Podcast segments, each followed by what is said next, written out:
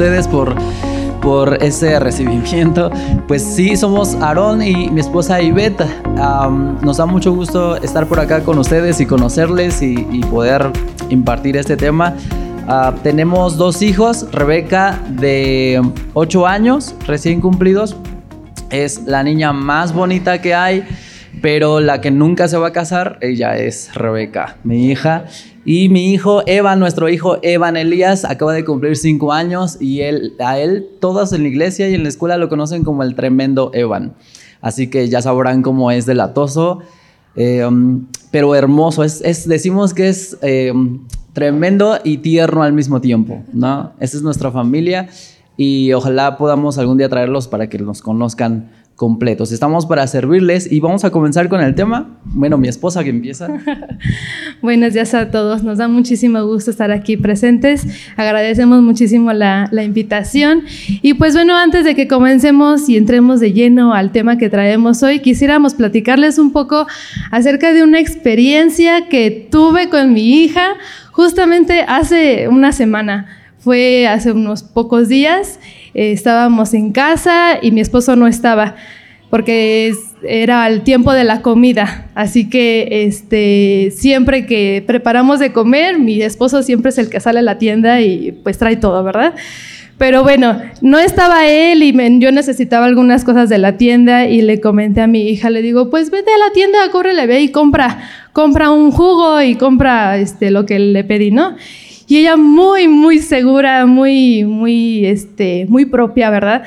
Este, dijo, sí, voy a agarrar las llaves, voy por dinero. ¿De dónde agarro el dinero? Le dije, de ahí del corazón, agárralo, sácalo y pues agarra las llaves.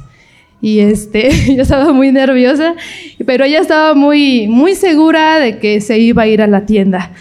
La tienda nos queda como a, está en contraesquina, nos queda como a unos 15 pasos, desde la ventana se puede ver. Así que pues ella se bajó las escaleras, salió, yo estaba en la estufa calentando la comida, muy nerviosa y este, yo dije, en cualquier momento se va a regresar y me va a decir, no es cierto, te engañé.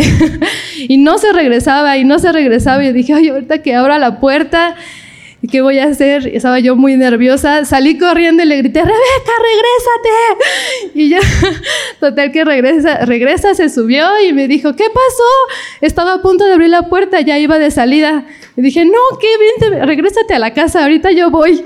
Ya se sube conmigo y dice, pero ¿por qué mamá? O sea, sí iba a ir. digo, no, ¿cómo crees? Estás muy chiquita. Aparte, pues yo sé que está cerca la tienda, pero pues, o sea, me da muchos nervios, ¿no?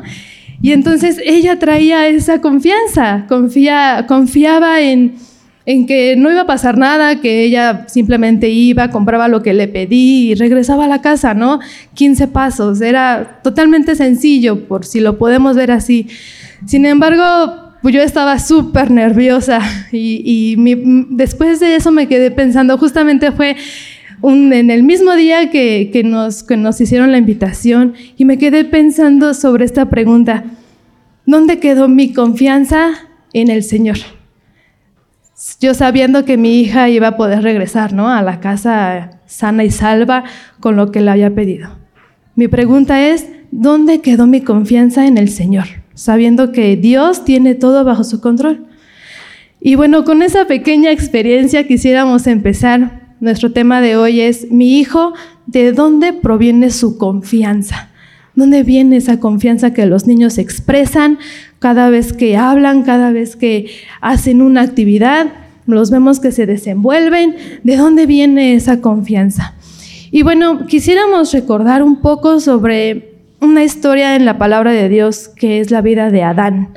Adán y Eva se encuentran en el Edén y sucede que el Señor les manda, ¿no? Eh, les da una indicación, un trabajo tenían que hacer estos muchachos y no lo pudieron hacer. Adán y Eva se equivocaron, desobedecieron lo que Dios les había mandado y las primeras palabras que Adán dijo fue, tuve miedo, tuve miedo después, del, de ese error que cometieron, tuvieron miedo.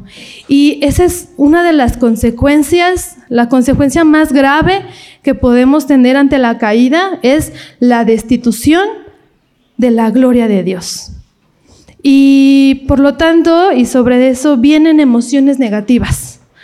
Algo que yo tenía que hacer, no lo hice correctamente y me dio miedo. Y nos entra la angustia, nos entra la ansiedad, nos entra el temor, nos sentimos avergonzados, nos sentimos rechazados, incapaces, inferiores, débiles, etcétera, etcétera, etcétera. ¿Algunos de ustedes pudieran identificarse con alguna de estas emociones? ¿Sí? Levanten la mano. Todos, ¿verdad? Todos en un momento nos sentimos de esa misma manera, con temor, con ansiedad. Y en resumen, quisiéramos ver que nacemos con, todos tenemos estas tres necesidades básicas. Si pueden, no sé, a lo mejor en su celular, a lo mejor por ahí, este, si traen con qué anotar, sería muy importante que lo hicieran. Nacemos con una fuerte necesidad, primero, de seguridad. ¿De dónde viene mi seguridad? ¿Cómo es que yo me siento seguro para hacer algo? Segundo punto, aceptación. Necesito que las demás personas me acepten. Y tercer punto, importancia. Necesito sentirme importante para los demás. Entonces son tres cosas, seguridad, aceptación e importancia. Vamos a tener esos tres puntos ahí anotados porque más adelante los vamos a desarrollar. Y quisiéramos también hablar sobre dos extremos, sobre dos partes en esta historia. Un extremo, y es nuestro primer problema, como primer problema tenemos que a veces eh, en nuestros intentos de querer sentirnos seguros, aceptados e importantes, hemos caído en una trampa, en una fórmula falsa que nos ofrece la sociedad. Y estos tres, estas tres son, son tres fórmulas, también si pueden anotarla. Estas tres fórmulas son las cosas que la sociedad nos ofrece, nos venden, nos dicen, esto es lo que tienes que hacer. Y cualquiera de estas tres cosas si tú la adoptas, vas a ser importante, vas a ser seguro, vas a ser aceptado. La primera sería es que si reúnes tus capacidades y a eso le sumas tus logros personales, con eso te vas a sentir importante. Es decir, yo soy capaz, yo, yo me siento este, con todas las habilidades ¿no? para poder realizar esta labor. Y además de eso, tengo mis logros personales. Me saqué un 10 en matemáticas, ¿no? Este, me dieron un diploma por X razón. Si yo sumo esas dos cosas, como resultado me voy a sentir importante. Segunda fórmula, estatus, y a ese estatus le vamos a aumentar el reconocimiento que me reconozcan, que me alaben, que me digan lo buenazo que soy, ¿no? Más a eso el estatus, el estatus social, por así decirlo. Y eso como resultado me van a dar aceptación. La sociedad me va a aceptar porque tengo un estatus social y aparte me reconocen en un grupo social, ¿no? Y en ese aspecto soy, eh, soy, me siento seguro, perdón, me siento seguro. Y la tercera fórmula es si yo aparento, ¿no? La apariencia, más aparte la admiración de todos, yo aparento, aunque no tenga, o sea, aunque realmente no sea así, ¿verdad? Pero la apariencia, más, más eso yo le, le sumo la admiración, eso ellos me van a aceptar. Así que estas tres fórmulas son sumamente importantes porque eh, las hemos identificado como cosas que la sociedad nos vende, cosas que, que como, como ciudadanos, como personas, creemos que con estas tres fórmulas me voy a sentir, voy a poder llenar estas tres necesidades que hablábamos sobre seguridad, aceptación e importancia. Y bueno, esto puede ser, el, como les decía, este es nuestro primer problema. ¿Por qué es un problema? porque esto genera una forzada seguridad basada en esta corriente humanista, el humanismo, el yo, la construcción de mí mismo, ¿no? Solamente pensar en el, en el yo y yo soy el más importante. Es decir, yo me pongo en el centro, ¿sí? Y todos deben girar alrededor de mí. Es peligroso, muy peligroso. porque podríamos estar a nuestros hijos sobreestimando, ¿no? Quizás podríamos estar sobrevalorando a nuestros hijos. Sí, porque tú eres, tienes tantas capacidades, hijo, te reconocen tanto en el colegio, ¿no? Por así decirlo. Eh, te admiran, te alaban. Construyete, ¿no? Eres tú mismo. Tú puedes salir adelante.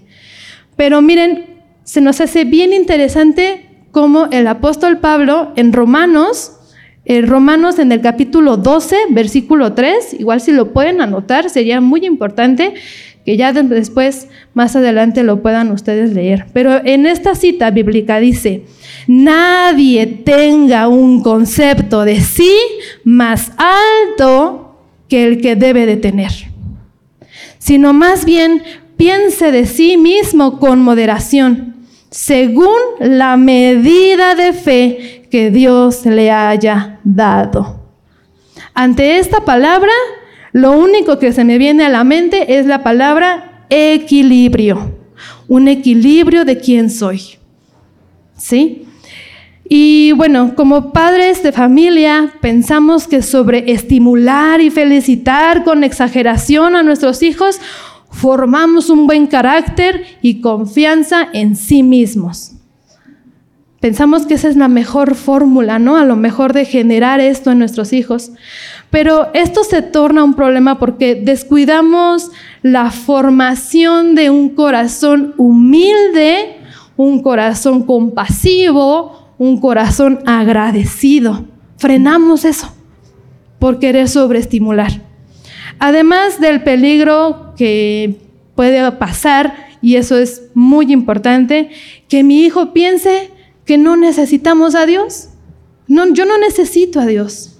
Yo soy tan reconocido, tan admirado, me saco puros dieces y eso está bien, la verdad es que eso está bien, eso es digno de, de, felicitaciones. No, tampoco estamos diciendo que no está bien, pero nos estamos perdiendo de un punto importante que es la humildad, recibir la felicitación con humildad, con agradecimiento, con un corazón apacible.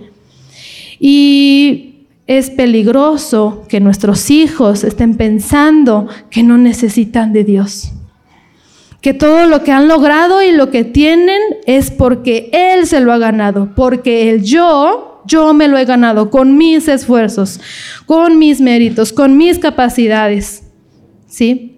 Y creamos una falsa expectativa en mi hijo que Él es inefable, que quiere decir que nunca falla él no va a fallar. Tú no puedes fallar porque eres un campeón. ¿Qué pasará? Y eso es, el, lo grave, pero ¿qué pasará el día que mi hijo o mi hija diga, híjoles, ahora sí no me salió, ya me equivoqué? ¿Qué va a pasar? ¿Qué va a pasar cuando diga, este, ya no sé qué hacer? ¿No? ustedes y todos sabemos como padres de familia es que tarde o temprano eh, las situaciones se, tornan difíciles y caemos en, en situaciones bien complejas como adultos. ¿Qué va a pasar cuando mi hijo se dé cuenta que no, que realmente sí falla, que realmente sí tiene errores, que realmente sí es, em, que no tiene a lo mejor todas las habilidades necesarias para lograr alguna, alguna actividad? Y lo hemos visto. Yo creo que todos aquí nos hemos dado cuenta en que nuestros hijos están fallando a lo mejor en la escuela, ¿no? O en casa, con sus actividades. ¿Qué les está fallando?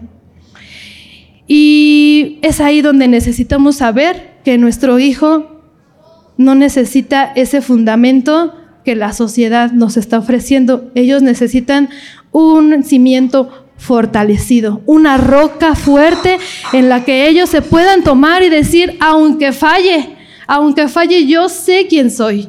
Yo sé que soy valorado. Y la pregunta también sería, y quisiera que también se la llevaran de reflexión, ¿quieren formar o queremos formar a nuestros hijos que tengan carácter y confianza en sí mismos? que más bien ellos crean que tienen una necesidad enorme de Dios. Una necesidad tamaño Dios, luego así lo decimos en, casa. Tenemos una necesidad tamaño Dios, enorme. Esa es la mejor manera de crear carácter y confianza en nuestros hijos. Quisiéramos felicitarlos porque yo sé que son papitos que, desean que sus hijos crezcan eh, con buenos valores, ¿verdad? Por eso estamos aquí en este, en este precioso liceo. Y los felicitamos por eso, porque yo sé que instruirlos eh, es la mejor manera que podemos nosotros em, darles a nuestros hijos. Más allá de dejarles algo económico, ¿verdad? Cuando nosotros ya no estemos, es dejarles a ellos un legado. Así que eh, este lugar es precioso y, bendecimos a, los directores, a quienes están a cargo, porque es increíble la decisión que, ustedes han tomado al inscribir a sus hijos. Sin embargo, hay que tener cuidado en esta atención con nuestros hijos, ¿no? la actitud que puedan tener nuestros hijos en el momento que tengan un logro. Seamos muy observadores. Cuando ellos digan o cuando se ganen alguna felicitación, ¿qué actitud toman ellos? Si es de, agradecimiento, ¿no? Como decíamos, una actitud humilde, compasiva, de agradecimiento, o es una actitud de, claro, pues sí, yo lo sabía, ¿no? Así soy, ¿no? Entonces, felicitémoslo, estimulemos eso que ellos están logrando, pero también instruyámoslos en el agradecimiento, en la honra a Dios, en la humildad, en la empatía con otros y saber, muy importante, que todo lo que ellos han logrado hasta ahora sí ha sido por su esfuerzo, claro que sí. Sin embargo, lo han hecho, pero ha sido gracias a Dios. El Señor les los ha capacitado de, de dones, el Señor los ha capacitado de habilidades y la gloria y la honra sería para Él. Así que vamos a pasar al segundo punto y le voy a dar la palabra a mi esposa. Muy bien, muchas gracias. Me da mucho gusto de verdad eh, poder estar aquí compartiéndoles. Espero que hasta ahora todo esto haya sido o esté siendo de beneficio para ustedes. ¿Sí es así? ¿Cierto? ¿Sí? Genial. Algunos los veo serios, pero espero que sean súper concentrados. ¿Cierto? Muy bien, ya sonrieron. Genial. Bueno, mi esposa contó una experiencia que tuvo hace unas semanas con, con Rebeca, con nuestra hija mayor. y para entrar en el segundo tema, que ahorita vamos a resumir cuál fue el primer problema para entrar al segundo, pero antes de entrar yo quiero contarles una experiencia que tuve con mi hijo, el menor, de 5 años, pero fue antier. Yo estaba dormido cómodamente, plácidamente, eran aproximadamente cinco y media, casi seis y eh, de repente algo hizo que abriera mis ojos o que me despertara y abriera mis ojos y justo cuando los abro frente a mí, súper pegado, está parado a mi lado mi hijo de 5 años viéndome directo a los ojos.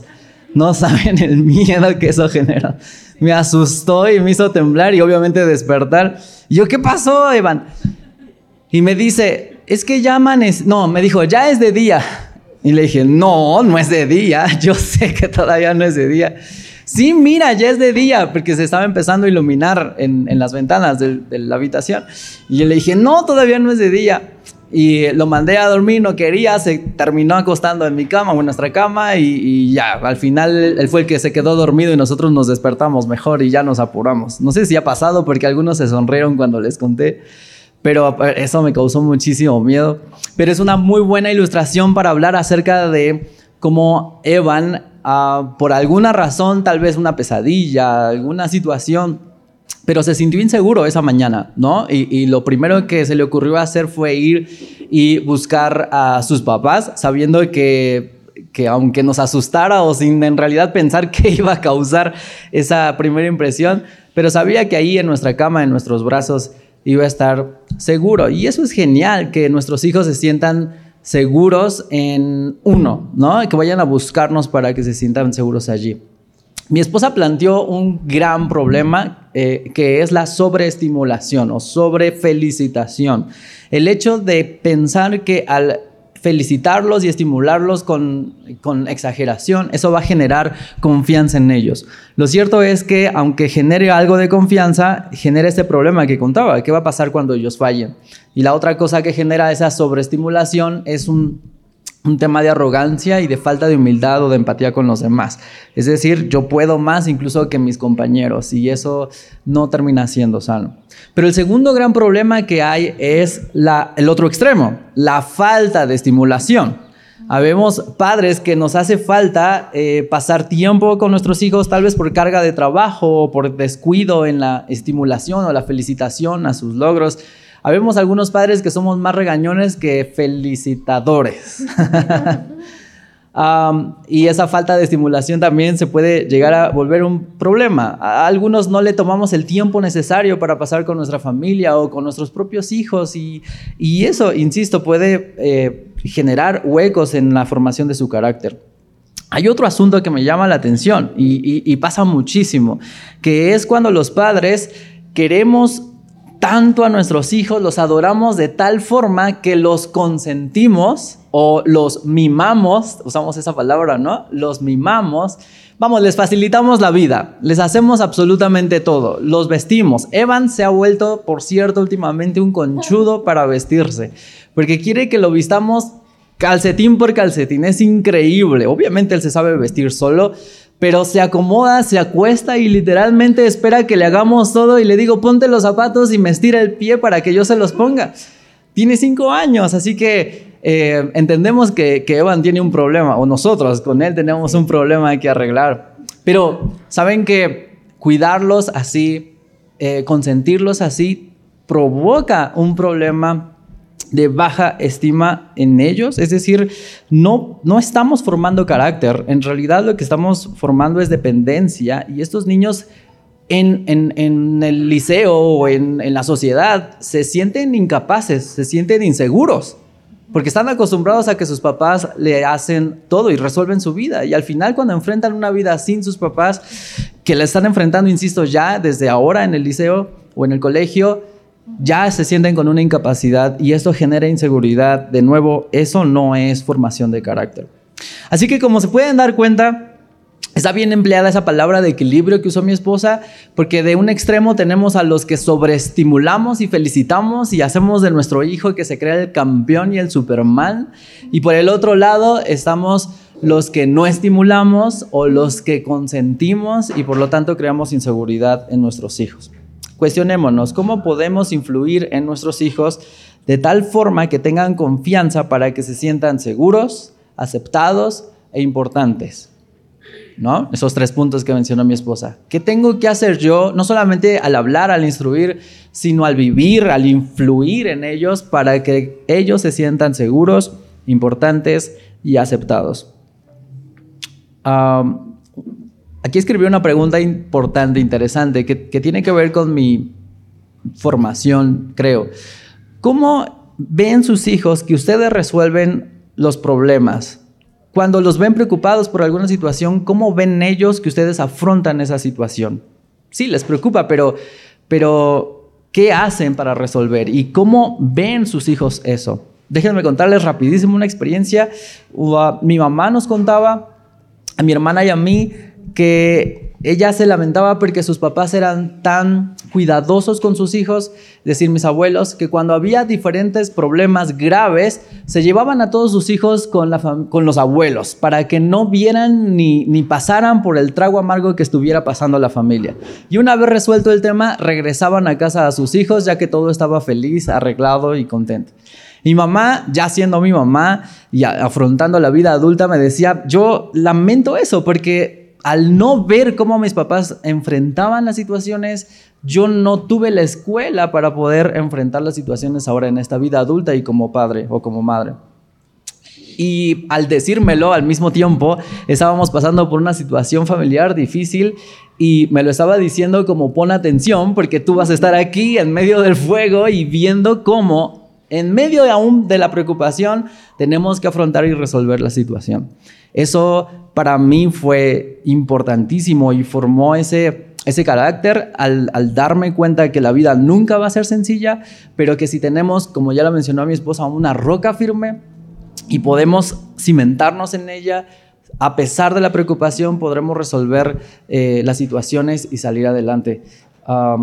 eso me lo enseñó cuando era niño, eso lo pasé cuando yo era niño. Y ahora que soy padre, quiero repetir lo mismo con mis hijos, ¿saben? A pesar de sus propios temperamentos, yo quiero que ellos experimenten con nosotros las situaciones difíciles, pero para que nos observen resolverlas. Y yo creo que eso en ellos va a generar seguridad, aceptación e importancia. ¿Cómo ven sus hijos que ustedes controlan sus emociones? Esa es una buena pregunta. ¿Cómo ven sus hijos que ustedes lidian con el enojo? Bueno, aquí no hay personas enojonas, nos dijo la, maestra Eli, la Miss Eli, pero, pero por sí, allá. la vecina, claro, el otro liceo. ¿Cómo ven sus hijos que ustedes lidian con la ansiedad? ¿Cómo ven sus hijos que ustedes lidian con la preocupación por temas económicos? ¿no? ¿Cómo ven sus hijos que ustedes lidian con, con, el enfado por la ofensa de alguien? ¿Cómo ven sus hijos que ustedes tratan a los demás cuando ustedes ganaron, cuando ustedes ah, lograron algo? ¿Cómo ven sus hijos que ustedes son con las personas que tienen menos? Todo eso es la verdadera escuela de carácter por la que estamos atravesando a nuestros hijos. ¿Y saben qué es lo peligroso? La mayoría del tiempo no estamos conscientes de que somos su escuela de carácter, pero lo somos, esa es la verdad. Quiero ir aterrizando nuestro tema con eh, una guía. Vamos a hacer una guía basada en estas tres necesidades básicas que al principio mencionó mi esposa. No sé si se acuerdan de ellas, ya las repetimos varias veces, pero eh, vamos a decirlas un par de veces. Es importancia, aceptación y seguridad. Capaz que ya se la aprendieron, ¿no? Importancia, importancia puede incluir incluso propósito, ¿no? Ah, aceptación y seguridad. ¿Sí se la aprendieron? Eso, ¿para qué necesitan anotar? Si, si, si Ok, entonces vamos a tratar de aterrizar esta situación con una guía en estos tres puntos. Tenemos que plantear que se puede generar importancia, aceptación y seguridad en cada persona a pesar de nuestras debilidades, a pesar de que la vida no es fácil, a pesar de que vamos a enfrentar situaciones eh, directamente complejas o en nuestra contra, y por último, a pesar de que nuestras expectativas en esta vida no se cumplen. Así que, planteándolo desde ese punto de vista, es imposible, ¿cierto? Porque estamos en algo que no sabemos cuándo el Popocatépetl va a hacer erupción o va a temblar en esta ciudad. Es una locura. Todo es incierto. La verdad es que en una, en una primer vistazo es imposible generar aceptación, importancia y seguridad en nuestros hijos. Vamos, si ni en nosotros mismos está. Y es por eso que hemos hecho mención de una roca inconmovible.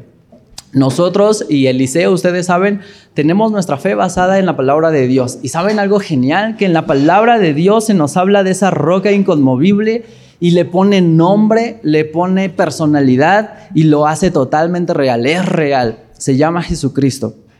Hay un versículo en Juan capítulo 10, de hecho hay varios, pero en ese capítulo de Juan 10, pero uno de ellos, tal vez uno de los más conocidos, Jesús está hablando y, él dice, yo he venido para que ustedes tengan vida y la tengan en abundancia. Cuando yo leí eso, obviamente mi mente se puso con billetes, ¿no? Como en plan de en abundancia, wow, Jesús es conveniente.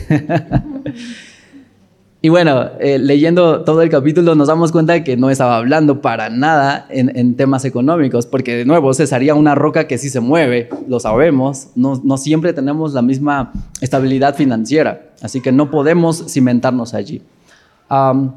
Cuando él habla acerca de vida en abundancia, está hablando de una vida que está cimentada en una roca que a pesar de que se desborden ríos o vengan tormentas o venga la lluvia o vengan los golpes de la vida o, lo que sea referencia ahora de la escasez económica mil otros eh, problemas, yo puedo mantenerme de pie. Jesús mismo cuenta una historia eh, sencilla sobre ese tema. Y él habla acerca de dos personas, una prudente y una insensata. La prudente construye su casa sobre la roca, la insensata y floja sobre la arena. Y en ambos casos vienen lluvias, se desbordan los ríos, hay temblores y catástrofes. Y la persona que construyó su casa sobre la arena, pues grande fue su ruina porque su casa se desmoronó. Pero la persona que construyó su casa sobre la roca, a pesar de que sufrió lo mismo, se mantuvo de pie. Para personas con fe en Cristo y personas sin fe en Cristo, la vida va a ser igual de dura. Para personas con confianza y sin confianza, la vida va a ser igual de dura. Para personas que están buscando criar a sus hijos y generar carácter, o personas que de plano están desinteresados, la vida va a ser igual de dura para ambas familias.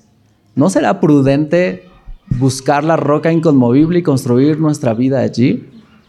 Es imposible tener aceptación, importancia y seguridad por nuestra cuenta o en cualquier otra base. Pero si volteamos a ver a la única persona que ha prometido en toda la historia que si nosotros lo seguimos y le entregamos nuestras vidas, Él nos va a dar una vida en abundancia, una vida firme pese a todos los problemas y escasez que vengan.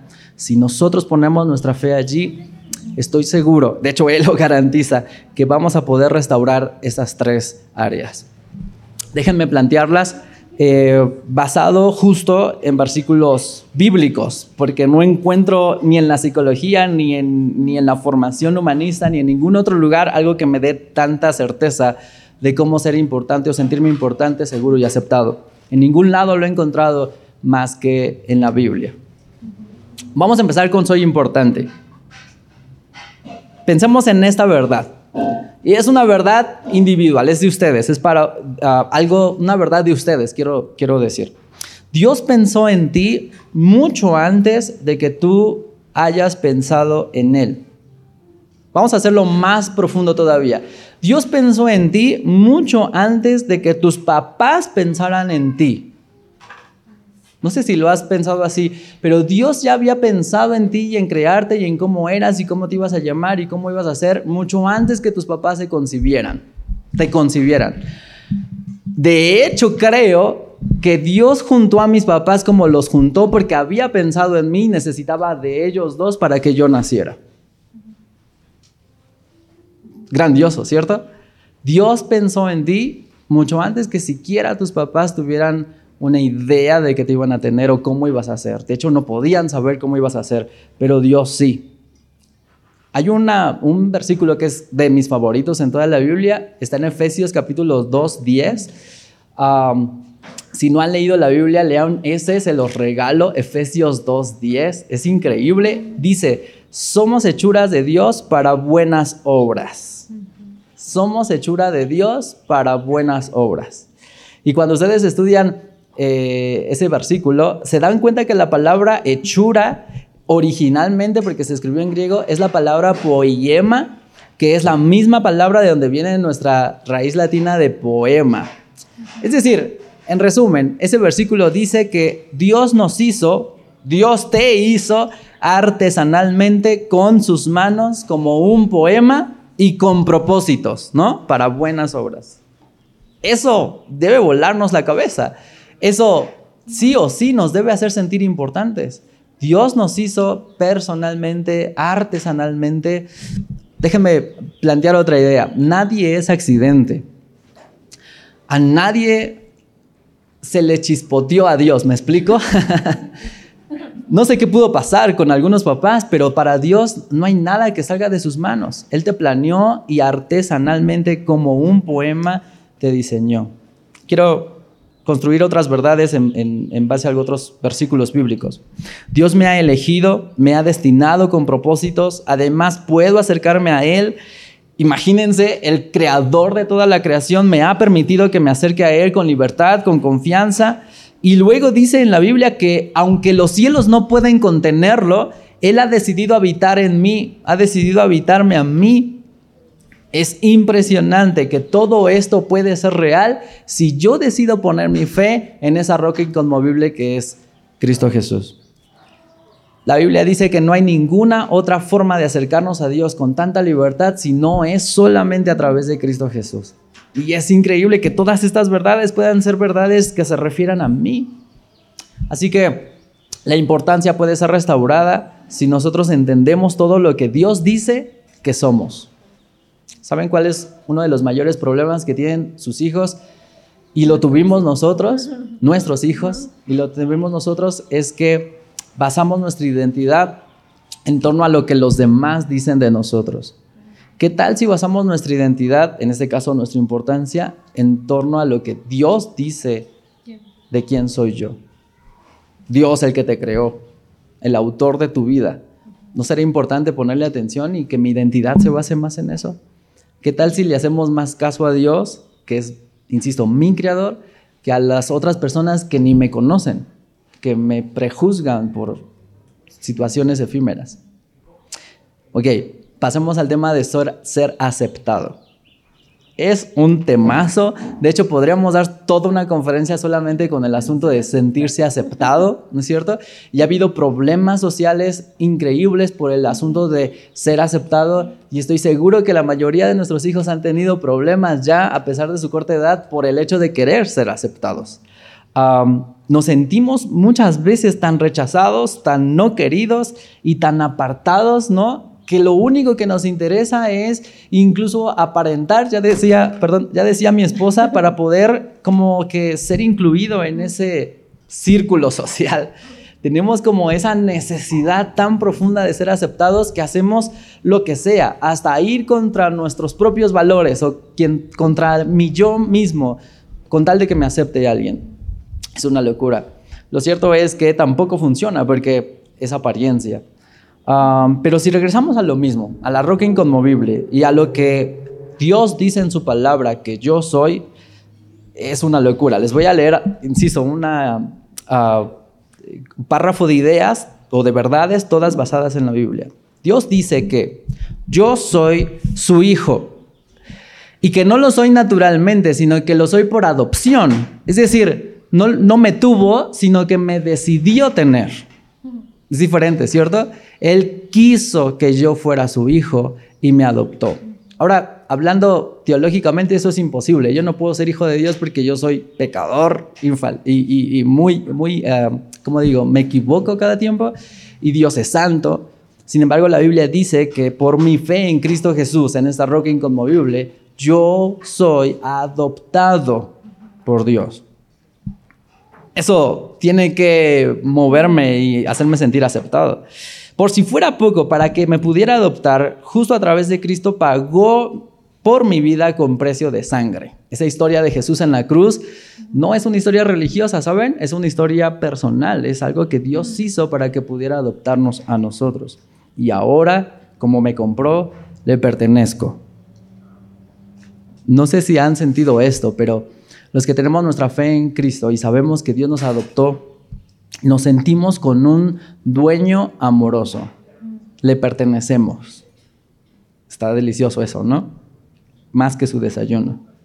No solo me aceptó Dios, la Biblia dice que Él me apartó.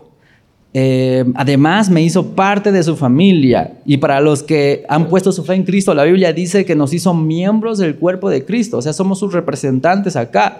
Ah, otra verdad increíble. La Biblia dice que, que yo soy embajador de su reino. Esto tiene que sonarles por alguna razón. Todo gracias a que he puesto mi fe en Cristo Jesús. Acá tenemos los versículos bíblicos, quienes, quienes quieran, bueno, voy a Juan 1.12, Romanos 5.1, 1 Corintios 6.19, muchísimos versículos de los que estoy haciendo referencias y con gusto yo se los puedo dar para que ustedes los, los busquen o los tengan. Ah, porque sería genial que los repasen y saben que sería genial que los repasen con sus hijos, ¿no? Y quisiéramos una lista de, a ver, tú y yo confiamos en Dios. Así que tú tienes que creer que tú eres esto, tú eres esto, tú eres esto, tú eres esto, porque Dios dice que tú eres esto. Eso sería importante. Si alguien me llega a rechazar de alguna forma, ¿por qué habré de sentirme menos si ahora tengo acceso directo a Dios? No sé si lo han pensado, pero el, el tema de orar, el asunto de simplemente hablar con la fe de que Dios me escucha, es tener audiencia con el rey de reyes, es tener audiencia con el creador de, todo lo que hay. Es una locura si ustedes se ponen a reflexionar lo que implica orar, pero tenemos audiencia con Dios cada vez que queramos tenerlo, cada vez que oramos. Eso es sentirse aceptado. ¿Qué va a importar que alguien me rechace si esa verdad es mi verdad? Bueno, nos falta uno último, ¿cierto? Ya vimos cómo ser importantes o cómo es que la palabra de Dios dice que soy importante, cómo es que dice que soy aceptado y cuál es el que nos falta, ¿se acuerdan? Seguridad, eso, genial. No es cierto que estoy desprotegido. Yo sé que todo lo que ven nuestros ojos y todo lo que se siente o no se siente en nuestra cartera nos dice eso. Pero no es cierto que estoy desprotegido. No es cierto que estamos solos. Yo sé que también esa es una epidemia actual, la soledad y la depresión. Pero no es cierto. Y yo puedo garantizarlo porque la palabra de Dios dice que eso no es cierto. De nuevo, no podemos construir nuestra, en este caso, nuestras emociones de acuerdo a cómo la sociedad o la gente a nuestro alrededor dicta que nos debemos sentir. ¿Qué tal si decidimos sentirnos de acuerdo a lo que la palabra de Dios dicta que debemos sentir? Gracias a mi fe en Cristo, en esta roca inconmovible, soy libre de cualquier acusación. ¿Saben que la Biblia dice incluso que si tenemos nuestra fe en Cristo Jesús, aún ni el propio diablo ni, ni el propio Satanás nos puede acusar delante de Dios? Porque en Cristo tengo una nueva identidad. Y por si fuera poco, la palabra de Dios dice que Dios ha mandado a su espíritu que no es de temor, sino que es de poder, de amor, de dominio propio y que está conmigo. Y, si no tengo a nadie, lo tengo a Él. Y, y no es cualquier persona, es el ser más importante del universo. Tengo la seguridad además, y ese es basado en un versículo increíble, Romanos 8, 38. Ah, tengo la seguridad de que todas las cosas ayudan o cooperan para mi bien Aún las tormentas y las tragedias, Dios las puede usar para mi bien. Déjenme decirles algo. Me estoy acordando, porque eso no lo teníamos aquí anotado, pero hay una, un profeta en la Biblia que hablaba acerca de cómo los que siembran llorando van a cosechar alegres, ¿no? O van a cosechar con regocijo. Pero una de las frases que él usa para ilustrar eso es que el Dios es un sembrador de lágrimas. Y eso para mí me ha conmovido. Eso apenas desde, desde mayo, del 10 de mayo que, que hablamos con, el, con las mamás de nuestra iglesia, tenía ese, esa, esa verdad, ese pasaje en mi mente. Me ha dado vueltas, pero es increíble si lo piensan. ¿Saben cómo como si Dios usara cada una de sus lágrimas que ustedes derraman por cualquier cosa, por ansiedad, por soledad, por ofensa, por tristeza, lo que sea que haga que ustedes derramen lágrimas, como si Dios tomara cada una de esas lágrimas y las sembrara, prometiendo que aún ese dolor en Él, confiando en Él, puede tener un propósito para el futuro. Ese dolor o esa tormenta que estás pasando, si tú estás confiando en Él, el sembrador de lágrimas, puedes después cosechar algo increíble para tu vida. No es casualidad que estés pasando por un dolor o por una soledad, es, es parte de algo que Dios está sembrando para tu futuro. Eso para mí es valioso porque está bien sentirnos tristes, es, normal tener esas, ese tipo de emociones, pero tener ese tipo de emociones sin una roca firme, eso nos va a destruir, es, es ruina. Pero tener esas emociones con una roca firme que además es un sembrador de mis lágrimas, bueno, eso me hace ir para adelante pese a lo que sea que esté pasando, porque entonces tengo garantizado que aún estas cosas difíciles me ayudan para bien, que estas cosas complicadas se pueden tornar en algo bueno. Y quienes no han leído la Biblia, me encantaría dejarles de tarea. Ya estoy dejando tarea, no sé si podemos dejar tarea, pero hay una historia famosa posiblemente, pero, pero ustedes no hagan caso a la fama de la historia, sino lean lo que realmente pasó en Génesis, la historia de José el soñador, y que justo es la historia de cómo toda su vida parece que está tornada a mal y parece que está salado, por así decirlo, porque le va mal todo el tiempo, todo el tiempo con su propia familia, en donde va a trabajar, es, le va horrible, tiene una suerte horrible. Y sin embargo, al final todo contribuyó a que tuviera una posición y un final tan grande, tan exitoso que jamás nadie pudo imaginar. Y al final de su historia, José voltea con sus hermanos y su papá y le dice, miren, todo estaba planeado para mi mal, pero Dios utilizó todo ese plan para mal y lo transformó en un bien. El sembrador de lágrimas es el Dios en el que ustedes tienen que poner su confianza.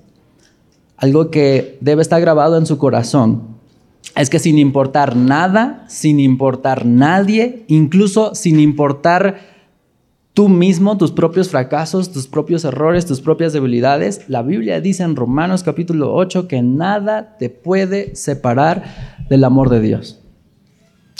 Y un último versículo, yo, sé que ya mencioné mucha Biblia, pero, pero me encanta. Un último versículo, Jesús dice en Juan 10, el capítulo que les dije al principio, yo soy el pastor y ustedes son como mis ovejas y nadie puede arrebatármelas de las manos. Con promesas así, díganme si no nos deberíamos sentir seguros. No es una situación basada en nuestra economía, no es una situación basada en nuestro seguro social o médico, no es una situación basada en si tengo mi pareja o mi familia está completa, es una situación basada en una roca que no se mueve. El dinero se puede mover, nuestra salud se puede y se va a mover, nuestra familia puede que se mueva, pero Dios es una roca inconmovible y está accesible para ustedes si ponen su fe en Cristo Jesús. Mi esposa lo dijo claramente, si ustedes quieren formar carácter eh, en sus hijos, lo que necesitan formar es una necesidad de Cristo en la vida de sus hijos. Saber que a pesar de las capacidades que tengamos, siempre vamos a tener un vacío que solo lo va a poder llenar Dios a través de Cristo Jesús.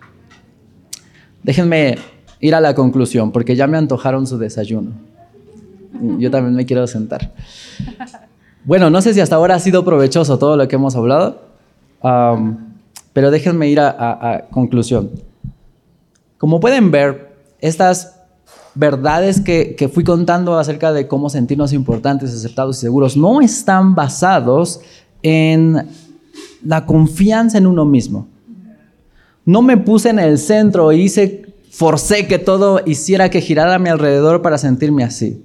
Como se dieron cuenta, tuve que usar muchísimos versículos bíblicos porque la única forma verdadera de obtener seguridad, aceptación e importancia es solamente en Cristo Jesús. No hay nadie que me pueda garantizar eso. Yo debo aprender a depender totalmente de Dios. Y ignorar esa, esa ese vacío siempre va a traer más sed, ¿saben? No sé cuántos de ustedes les encanta tomar Coca-Cola. Ya estoy, bueno, igual y sí está bien, ¿no? Decir Coca-Cola, pero, pero seguramente les pasa. O sea, toman refresco y al final terminan con más sed con la que, que con la que empezaron, ¿cierto? No comentamos el mismo fracaso. Quiero decir, no sigamos cometiendo el mismo fracaso en nuestras vidas y no seamos culpables de que nuestros hijos lo hagan. No demos agua azucarada a nuestros hijos. Ellos deben saber que el único que sacia nuestra sed, y de hecho la Biblia dice que nos va a dar un agua de vida para que nunca más tengamos sed, el único que puede hacer eso genuinamente se llama Jesucristo. No es religioso, es lo que necesitan para llenar el vacío que hay en su vida para sentirse seguros, aceptados e importantes. No están centrados en uno mismo. Aunque quisiéramos, el universo, el, el sistema solar no gira en torno a la Tierra. No se trata de nosotros. Nosotros giramos en torno al Sol. Por último, bueno, dos cosas. Pensando en esta ilustración, ¿sabían que Ptolomeo hace muchísimos años creó un dibujo, una teoría de que en realidad así giraba el universo en torno a la Tierra. Incluso el Sol giraba en torno a la Tierra, según sus mediciones y no sé qué. Obviamente ahora es ridículo eso. Sabemos que nosotros, todo el mundo, todo el universo, perdón, gira alrededor del Sol. Pero así de irónico y de ridículo es cuando nosotros queremos ser el centro y que todos, incluso Dios, gire en torno a nosotros. ¿No? Dios bendíceme, Dios uh, cuida mi casa, y Dios ayúdanos ahora que vamos en el coche, y Dios, todo es alrededor de mí. Dios no tiene la obligación de hacerlo si tú no giras alrededor de Él. Tenemos que saber que Él es la roca inconmovible que necesita nuestra alma. Él es la roca inconmovible que necesitan nuestros hijos. Lo cierto es que, y ese es mi final, lo cierto es que nosotros no podemos enseñar y mucho menos influir confianza en nuestros hijos basada en Cristo si primero nosotros no la tenemos. Si nosotros no hemos inventado nuestra vida en esa roca, ¿cómo le voy a decir a mi hijo que lo haga? ¿Cómo le voy a enseñar si no ha visto que yo lo estoy haciendo? Yo sé que ustedes quieren buscar una crianza increíble para sus hijos. Bueno, comienza trayéndolos a un liceo como este, pero preocupándose intencionalmente en que ustedes busquen construir su vida en una roca que no se puede mover. Este liceo se llama así, Embajadores del Rey. Yo quiero preguntarles, ¿ustedes son embajadores de ese rey en su casa? ¿Son embajadores de Cristo con sus hijos? ¿Están transmitiendo lo que el rey quiere decirles a sus hijos? Necesitamos reflexionar eso y espero que lo que hemos compartido pueda haber sido de mucha, mucha ayuda. Espero que traiga eso, ayuda y provecho y no dudas. Pero si por si acaso hay alguna duda o, o, quisieran comentar o ampliar un tema, estamos para servirles. Con todo gusto nos encantaría seguir sirviéndoles y apoyándoles. Evidentemente somos imperfectos y estamos trabajando también con nuestros hijos y nuestro colegio y la iglesia, pero estamos o venimos aquí para eso, para, para servirles con todo nuestro cariño y con lo que podamos en nuestros recursos. Que Dios les bendiga mucho y nos dio mucho gusto de nuevo compartir con ustedes. Gracias de nuevo por la invitación y aquí nos quedamos para servir.